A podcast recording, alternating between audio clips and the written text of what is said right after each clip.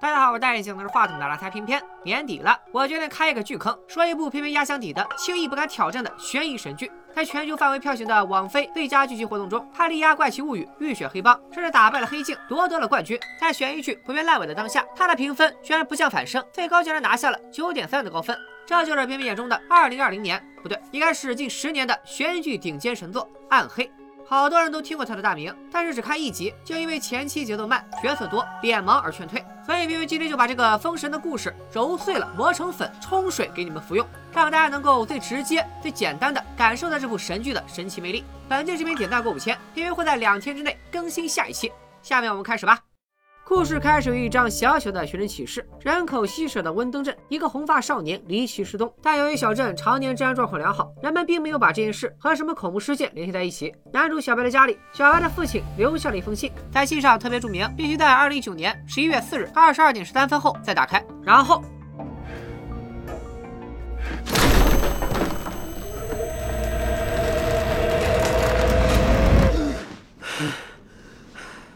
小白醒了，但刚刚的一切并不是梦。此时的时间线正处在那封信上的二零一九年十一月四日，距离小白父亲上吊自杀已经过去了几个月。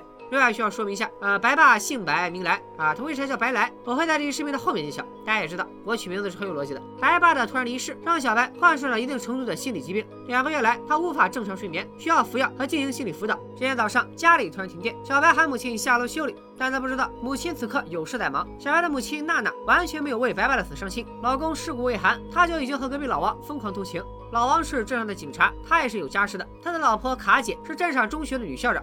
老王嘴上说着出门买早饭加晨练，结果管理了一下时间，见缝插针的来找白妈做了个早操，倒也算是言出必行。咱们顺势也介绍一下，除了白家之外的另一个家族王家。老王的大儿子王长毛有点呆头呆脑，还爱欺负弟弟。女儿王小花和小白关系暧昧，是贯穿全片的女主。而小儿子王小米则幻想自己是胡丁丁那样的魔术师。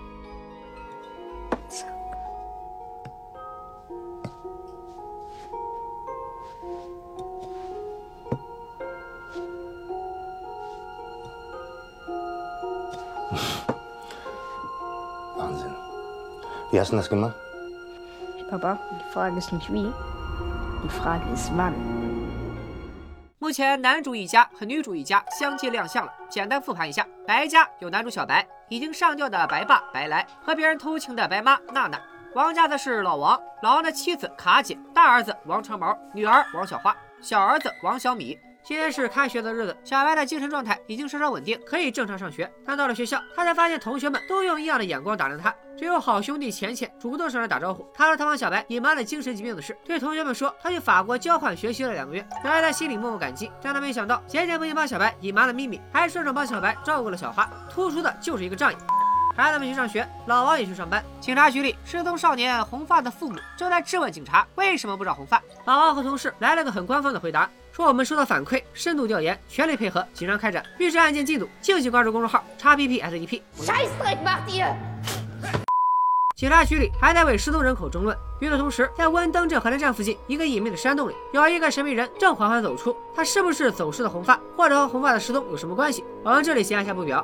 红发的父母走后，老王和同事对红发的事展开了讨论。老王觉得温登镇一直治安很好，耗子都给猫拜年，根本不会出现杀人案，一定是红发自己离家出走了。但同时却提醒老王，老王的弟弟王老二就是在三十三年前以同样的方式失踪的，至今活不见人，死不见尸。老王似乎不愿意承认这两者之间有什么联系，也更不愿意承认弟弟可能已经死了。他有点生气的转身离开，同事却叫住了他，告诉他去照看一下母亲。原来老王他妈知道儿子是警察，一有事找儿子就报警，这谁受得了？老王赶到了母亲家，王老妈说了一些莫名其妙的话，什么有些事情我们注定无法理解之类的，还说在森林里看见了头部巨大的黑影。他递给老王一张旧的巧克力糖纸，这是王老二当年最爱吃的巧克力，也是王老妈在森林里捡到的。画一下重点：一、头部巨大的黑影；二、旧巧克力糖纸。王老妈觉得红发的失踪和自己的小儿子一样，三十三年前的事又发生了。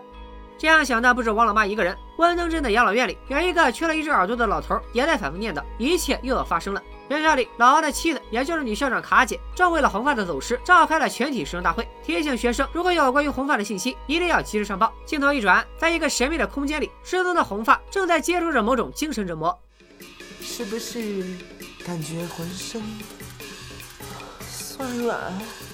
孩子们似乎并不关心红发的死活，他们只关心一件事：红发如果失踪了，那他藏起来的大麻归谁？原来红发是学校的大麻头子，他把大麻存货都藏在了那个核电站旁的洞穴附近。如今红发失踪，谁先找到就是谁的了。最先提起这件事的是钱钱，他发动小白一起去搜寻，还告诉了王长毛、王小花兄妹，今天是开学第一天，晚上学校要召开家长会，正好给孩子们留出了时间。四个人一拍即合，决定晚上一起去洞穴探险。时间到了下午，从自己母亲家出来的老王在车上打电话给白妈娜娜，又想要见缝插个针。不是大哥，你早上不是刚晨练过吗？真的忍不了了吗？但白妈现在没时间再给老王运动，她的主业是按摩师。今天有人约了她上门按摩，客人是小镇核电站的站长，也是钱钱的老爸亚历山大。他三十三年前来到文登镇，在核电站工作，并逐步走上了站长的位置。如今由于政策要求核电站即将关闭，他也马上就要卸任离开。大家注意，又是三十三年前。白妈注意到站长背后有块伤疤，提醒他快要下雨了，伤疤可能会疼。钱爸却不在意这些，在他眼里，核电站的事似乎比身体更重要。按摩结束，白妈娜娜还要赶去学校的家长会。路上，白妈发了一条短信给小白的奶奶，指责奶奶为什么要给房子断电。如果是因为白爸自杀，想让他们母子俩搬走，可以直说。根据脸上这颗非常醒目的痣，咱们就叫小白的奶奶大痣好了。大志奶奶没有理会白妈的话，她面前摆了一封信，这是白爸自杀之前留下的那一封。白爸自杀后，奶奶偷偷把信藏了起来，所以小白和白妈都不知道信的存在。小白一直觉得老爸死的不明不白，这让他本就痛苦的精神状态又加重了一分。大志奶奶盯着信封上的时间，似乎在等着遵守白爸的遗言，到二十二点十三分后再打开。好了，到目前为止，四大家族摸出来仨，我觉得有必要简单梳理一下。首先是白家，奶奶大志，爸爸自杀的白来，妈妈按摩师娜娜，儿子小白，这家就是第一男主一家。其次是王家，奶奶王老妈，爸爸警察老王，幼年走失的叔叔王老二，妈妈校长卡姐，大儿子王长毛，女儿王小花，小儿子王小米。这家的特点就是人多。最后是钱家，爸爸核电站现任站长亚历山大，儿子钱钱。这家的特点就是特有钱。OK，后面还有出现很多新角色，咱们随时补充。另外，我之所以没有原名，而是自己取名，也是为了能够让大家记清楚谁是谁。看过原剧的就不要杠了。我要是用原名，什么汉娜、雅娜、雷吉娜、卡特琳娜，其实早他妈蒙圈了。咱们接着说，夜幕降临，孩子们的出场时间到了。小白骑车赶到了约定寻宝的洞穴，发现小花已经等候多时。终于有了二人独处的时间，小花试着和小白解释他和浅浅的事，言语间透露着他心里还有小白。小白则打断了他，他知道这不怪小花，这两个月来自己确实精神状态有问题，他俩还可以做好朋友。这时候，王长毛和浅浅也赶了过来，王长毛还带上了那个沉迷魔术的弟弟王小米。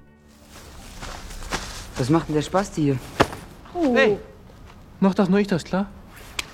Au. Na dann los. 探险正式开始，孩子们一边打着手电寻找大麻，一边讨论着红发各种可能的去向。有人说他被绑架，有人说他死了，有人说他可能断了条胳膊去征战伟大航路了。学校里家长会即将开始，与校长卡姐，也就是老王媳妇小花他妈，卡姐在门口偶遇了白妈娜娜，她上去友好的打招呼，并且抱了娜娜一下。其实对于老王这么高强度的出轨，卡姐似乎已经发现了异常。老王早上晨练，穿的外套上有长头发，还有别人的香水味。卡姐虽然觉得隐隐作绿，但当时还不确定。刚刚这么一抱，深吸了一口白妈的味道，估计心里已经有个八九不离十了。家长会开始，老王的同事兼女上司夏姐也在场。她不只是警察，也是学生家长，而她的老公也刚好就是小白的心理医生，咱们可以叫他刘医生。所以四大家族的最后一个家族刘家该介绍了。刘医生和夏姐有两个女儿，大女儿热爱体操，叫刘小跳，成绩也很优异，是王长毛的暗恋对象。小女儿是个哑巴，不会说话，叫刘小雅。而之前出现在养老院，只有一只耳朵的疯癫老头，其实就是刘医生的亲爹刘玉儿。好了，刘家人也介绍完毕，咱们接着说剧情。夏姐站在警察的角度，给大家同步了案情进展。但人群中却有人强烈反对失踪的说法，她就是钱钱的老妈雷姐。得，钱家的一家三口也补齐了。很多人可能分不清王家孩子的妈妈卡姐，刘家孩子的妈妈夏姐，钱家孩子的妈妈雷姐。大家可以暂停十秒钟，好好认一下脸。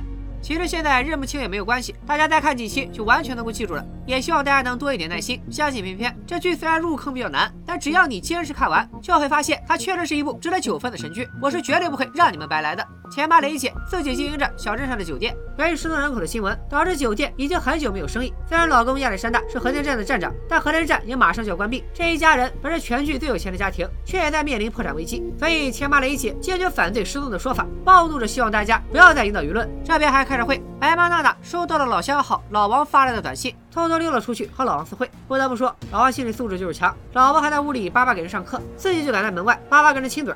这时，养老院那个少了一只耳朵的疯癫老人闯进了会场。刚才说过，这个刘玉耳是刘医生的爸爸，所以自然就是夏姐的公公。他一进来，还是重复同一句话：“一切又将要发生了。显然有点精神不正常，夏姐感冒拦住了公公，把他送出了会场。在家里，小白的奶奶大志正看着表倒数，时间在一步步的逼近。小白和孩子们也一点点靠近洞穴。到了那个藏大麻的洞穴，浅浅翻遍了洞穴旁的破沙发，却没有找到本来应该藏在这里的大麻。原来大麻已经被王长梦的暗恋对象刘小跳抢先一步拿到。刘小跳偷偷听到了浅浅说的话，并且赶在了前面。他想把大麻卖给浅浅，为自己换点零用钱。浅浅虽然有钱，但能动手的事绝不乱花钱。他一把推倒了刘小跳，直直接抢走了大妈。这时意外发生了。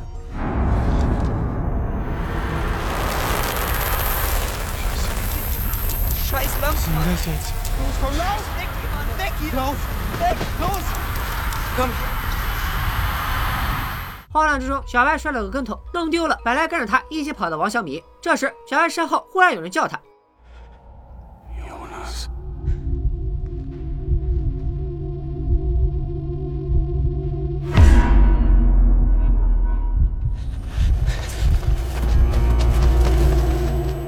虽然浑身沾满黑油，但依然可以大概看出，这个在背后叫小白的人就是小白的父亲白来。他不是上吊自杀了吗？几个孩子跑到大街上集合，清点人数后发现，彻底弄丢了最小的王小米。也正是此时，到了白爸信上约定的二十二点十三分，奶奶在家打开了信，神情恍惚的读完，似乎明白了很多事情，痛哭了起来。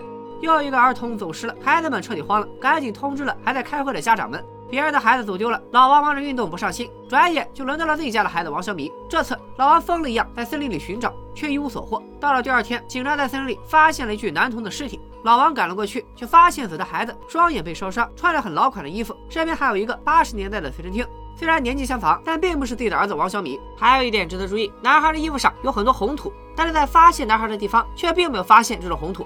同志们，八十年代的衣服和随身听，老王的弟弟王老二就是三十三年前失踪的。我也不卖关子了，直接剧透，这具尸体就是老王的弟弟王老二。那尸体为啥过了三十多年都没有腐烂呢？咱们接着看。此时在另一个场景中，刚才饱受精神折磨的红发，此刻正被绑在通电的椅子上，胸前挂了一个带有年代的硬币，机器扣住了他的双眼，红发被迫开始了某项身体实验。Welchen Preis würden wir bezahlen? Wie weit wird die Wissenschaft gin 同样的硬币也出现在了烧伤双眼的无名男童尸体上。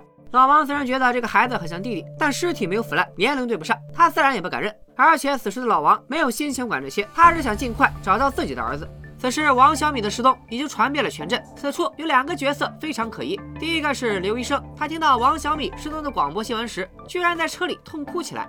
第二个是王小米的爷爷，也就是老王的父亲王老爹。只见他拿起了一件毛衣，发现毛衣袖子上有大量看着血迹的红色污迹，然后赶紧扔进了洗衣机里。这俩人和王小米失踪是否有关？咱们暂且按下不表。花开两朵，各表一枝。老王发现洞穴连着核电站，就想要进入核电站找儿子，但核电站是一级保密单位，进入需要申请搜查令。核电站的站长前把亚历山大坚决地拒绝了审批搜查令，还神神秘秘地交代手下，今晚必须把他们弄走。这个被命令的人不是别人，正是红发的父亲。他是核电站的仓库看守，面对核电站站长的指示，他虽然有点不情愿，但也只能照做。这时，前妈雷姐已经濒临停业的酒店突然迎来了一位神秘客人，他开了一间房，在房间里贴满了各种时间穿越的图纸，箱子里放着一本书和一台复杂机械，书是一个叫。H.G 的人写的时间旅行机械也是一台时空穿梭机，而他本人正是从未来穿越回来的中年小白。咱们叫他大白吧，大白就是那个之前早上从洞穴里走出来的神秘人。看来洞穴似乎有让人穿越的功能。大白在暗中观察了一天，第二天才在酒店现身，究竟有什么目的，目前还不得而知。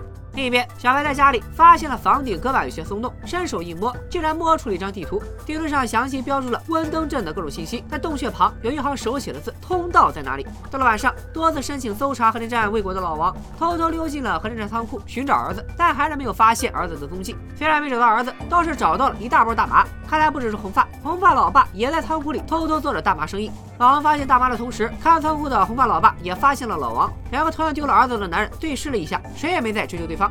就在同一个晚上，又有一个神秘人走出了洞穴，他拖着红发的尸体丢在了森林里。看来之前的人体实验已经失败，代价就是死掉了之前被大家惦记的红发。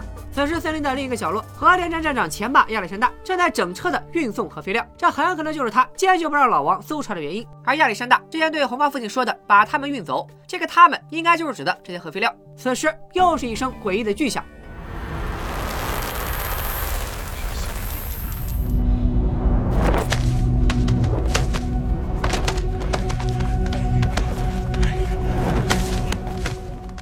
据一想，伴随着大量生物死亡，面对满地的死鸟，警局门口的夏姐俯下身，慢慢捧起了一只，若有所思。鸟类死了一地，但有的人却依然不知死活。王小米在哪里？或者说，王小米在哪个时间里？去想过后的山洞里，浑身是伤的王小米慢慢钻了出来。他慌张地回到自己的家中，家门口的摩托看起来款式很老，而房子却看起来很新。地上摆着一张当天的报纸，报纸上正在复盘切尔诺贝利核电站爆炸案。更关键的是，报纸上的时间定格在了一九八六年十一月五日，星期三。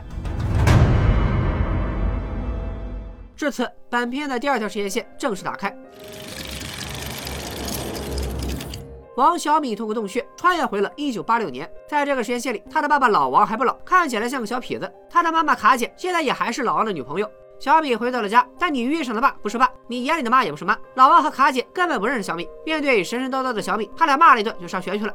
小米看门没关，偷偷溜进了家里。屋里躺着的是年轻时代的王老妈，王老妈正看着电视上的巧克力广告发呆。现在这个时间线，他的二儿子王老二刚刚失踪不久，所以看见有小孩进来，他立马就冲上去问小米知不知道王老二在哪。毕竟隔了三十三年，小米没有认出眼前的人就是自己的亲奶奶，他内心也很蒙圈，我都不知道我自己在哪。小米从房间里逃出来，追到了学校，还期望着能遇到自己当校长的妈妈卡姐，却发现学校还是那个学校，门口也还是贴着学生启事，只不过这次失踪的孩子从红发变成了王老二。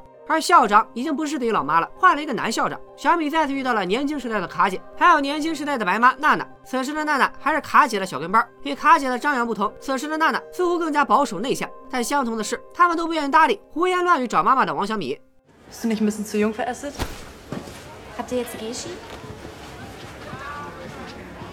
学校里找不到妈妈，小米就去警局找爸爸。一到警局，小美就说要找老王，还说老王是这的警察。当门的老警察当时就气笑了。老王这小痞子要是能当警察，王字以后倒过来写。在老警察眼里，老王是镇上出了名的不良少年。面前这个受伤的小孩，一定又是被老王欺负的小可怜。他决定帮小米去警告老王，照他两股正道的光。啊，这么正能量，咱们就叫这个老警察光爷吧。光爷也不简单，他其实是钱家的老一辈。他的女儿克劳迪亚是小镇核电站的主管，并且明天就要上任，成为核电站新任的站长。咱们就简称他为克婶。而这个克婶正是钱钱的外婆，也就是钱钱老妈雷姐的亲妈。克婶一心想把核电站搞好，但她的女儿雷姐却对母亲的事业漠不关心。所以在二零一九年时，雷姐的倒插门老公前爸亚历山大接管核电站，成为下一任站长，倒也合情合理。这时的雷姐还没有陷入中年危机，依然高冷锅发亮喜人。这里我们再按个暂停，补充一下人物关系图。本来人不多的钱家一下子快挤不下了。首先在最上面的是老警察光爷，再下一层是光爷的女儿克婶，即将成为核电站的新站长。再下面是年轻时的钱妈雷姐。这里我们把两种形态放在一起，后面的钱爸和钱显都说过了。咱们继续，克婶到了核电站门口，在扫地的是年轻的刘玉儿。刘玉儿大家还记得是谁吧？未来时空养老院的疯老头。这时的刘玉儿还没疯，冲着克婶献殷勤，害羞的送上了一本包装精致的书，还恭喜克婶升职。克婶理都懒得理，拿了书就走了。哎，老天狗了。不过进了核电站，还有人在拦他，这人就是老王的亲爹，年轻的王老爹。他来找克婶不是为了别的，就为了问克婶晚上有没有时间跟他见缝插针。他已经受不了因为丢了孩子精神失常的王老妈，想从克婶这里找些安慰。我说老王怎么出轨强度那么高还不累？原来是遗传。王老爹和克婶的婚外情也有一段时间了，但这次王老爹可能要失望了。现在克婶升了职，只想一心扑事业，没空扑男人。受伤的小米被送到了医院，照顾他的护士十分贴心的询问他的个人信息。从这个护士脸上的痣也能认出来，她就是三十三年后小白的奶奶大志。面对大志的询问，小米回了一句：“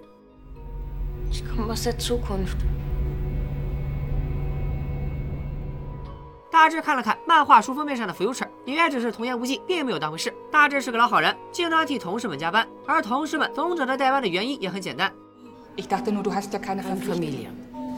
Ja, so wollte ich das jetzt nicht sagen. Ist kein Problem. Danke. 不对啊，三十三年前的大志没有家人，三十三年后孙子都上高中了，就算他现在立刻找老公结婚生娃也来不及啊！估计有很多聪明的小伙伴已经猜到了，在这里我也直接剧透得了。大志忽然多出来的那个便宜儿子，正是穿越回过去的王小米。也就是说，这个王小米长大以后，正是小白的爸爸白来。小米穿到过去成为白来，但后来还是自杀了，相当于白来一趟。比字多一笔就是个来，我取名是不是很有逻辑？咱们再捋一下，白来的儿子是小白，小米的姐姐是小花。如果小米就是白来，那小花不就是小白的姑姑？我泡我姑姑。杨过和雪诺同时表示很淡。别接着喊哇塞，更令你们匪夷所思的还在后面。核电站里现任老站长是刘家人，咱们叫他刘董。准备卸任的他正在收拾自己的照片，照片里这个人就是刚刚站在门口扫地的刘玉儿。自己是核电站站长，却让自己的儿子在核电站扫地当保安，这是怎么回事呢？别着急，这个故事就是要慢慢铺开的。咱们往后看，刘董还在收拾，克婶推门而入，拿着核电站的资料，质问刘董是不是有事瞒着他，卸任是不是为了甩锅？刘董说你不懂，切尔诺贝利事件已经爆发，人们已经不再相信核能，你懂不懂？Und？你明天上任之后，不只要对核电站负责，还要为整个小镇负责，这次懂了没？Und？面对克婶的质问，刘总还是云里雾里，一副懂的都懂的表情。他带着克婶来到了核电站附近的一个大坑前。这位董哥接着告诉克婶，有些坑是坑，但有些坑是一片汪洋。说完，给了克婶填坑的钥匙。然而克婶和偏偏一样，就没有不敢入的坑。他顺着绳子下去，一路摸索。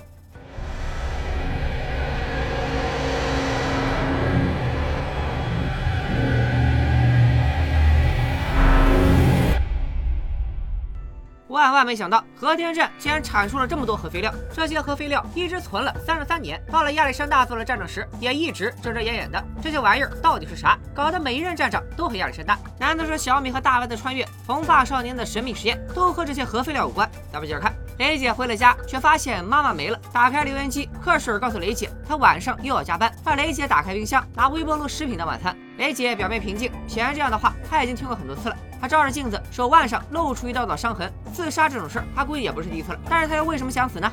警察局里，小米穿越时的巨响带来了三十三只绵羊的集体死亡，光言正百思不得其解。公交站前，年轻的娜娜已经开始勾搭起了青年老王，问他如果世界清零重新开始，他有什么愿望？老王回答：希望新世界里没有温东小镇。接下来的这段蒙太奇，把二零一九年和一九八六年两个时空穿在了一起，也方便脸盲患者认清每个角色的对应关系。所以我决定整段放出来。二零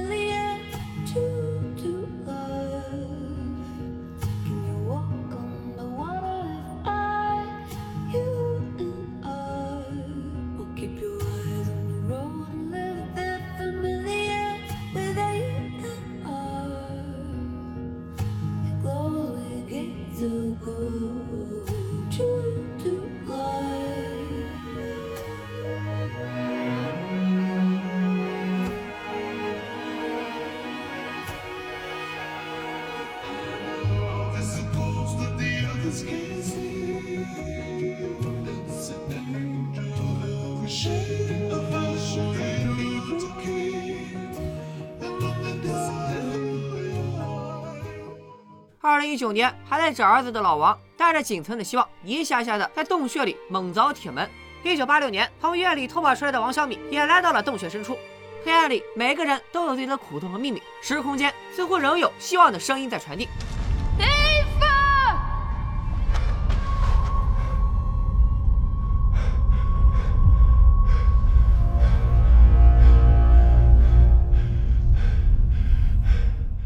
二零一九年和一九八六年两条时间线已经开始慢慢展开。小米穿越回了过去，即将长大成为小白的父亲，而未来的小白则穿越回来，又试图达成哪些目的？小白阁楼上的地图又是谁在指引？这些问题都要在后面的剧情里展开。实际上，二零一九年和一九八六年这只是全片最基础的两条线。暗黑全系列三集故事野心勃勃，从一个孩子走失的故事讲起，将时间线缓缓铺开，展开了一场纵贯百年的时间洪流。人物关系上，四大家族三十几个角色。交织在一起，恋爱、结婚、偷情、出轨、穿越、重生、怀孕、生子。我喜欢的女生其实是我姑姑，我爷爷跟我亲妈有一腿。我穿越回过去生了我妈。这样的剧情是一个接一个，炸穿我们大脑仅存的逻辑。最神的是，这还都能填得上坑，其复杂与细节在前三集就已经初见苗头。小二的王小米崇拜的偶像魔术师胡迪尼，最擅长的就是逃脱魔术，从被困的空间脱身是胡迪尼的拿手好戏。而王小米最终也被困入了一个全新的空间。变魔术时，老王问他怎么动的手脚，他纠正爸爸说，不应该问怎么做，而是应该问什么时间做。而那个黄色小人很像小白一直穿的黄色外套。魔术揭示了命运时间的错乱将成为全片的主题，也暗示了小白的命运。家庭一直是贯穿全片的线索，片头也被布满了各个家族的照片。大白穿越到二零一九年，刚刚住进酒店时，在墙上贴了很多贴纸，其中包含了大量的细节和伏笔。等到有需要的时候，我再给大家做个解释。现在咱们只说一下角落里这张看起来很像三叶草的图，这是全剧最核心的三位一体竹叶节。图上的三个年份：一九五三、一九八六、二零一九，是剧中三条主要的时间线，三者之间形成了一个封闭的时间循环，过去影响未来，未来也会影响过去，而且三个年份相差刚好是三十三年。就在你以为这部剧就是讲了三个年代的故事，结果第一季的结尾，男主一口气穿越到了三十三年后的未来，然后发现二零二零年就是世界末日，二零五二年的地球已经是废土世界。后来的故事又一下子向前延伸到了一八八八年，从二十一世纪的核电时代，直接玩到煤油灯和马车夫的时间。就在你以为这部剧就是讲了单一宇宙、不同年代的时间穿越故事，结果第二季的结尾，未来的男主亲手杀死了现在的女主，然后又冒出来一个一毛一样的女主，她竟然来自另一个平行世界。后续的剧情将真正让人意识到什么叫脑洞炸裂、世界观崩塌。而到了大结局，竟然还真的把所有的坑全部给填上了。暗黑这部神剧绝对不适合几分钟速读，强烈建议大家去看看原剧。真的，你看多少人的解说都不如看一遍原剧。如果实在是有德国人脸盲综合症，也可以配合片片的解说使用，效果更佳。在未来的日子里，我至少带着大家把暗黑第一季的十集啃下来。我会详细的图解、梳理人物关系以及穿越时间线，绝对不会笼统概括、囫囵吞枣。我会逐帧逐秒的带大家领略这部神剧的精彩。片片是真的不希望这部冷门好剧被埋没，所以如果你想听我解说下面的剧情，片片也不多要，点赞过五千，咱们两天之内更新下一期。拜拜拜。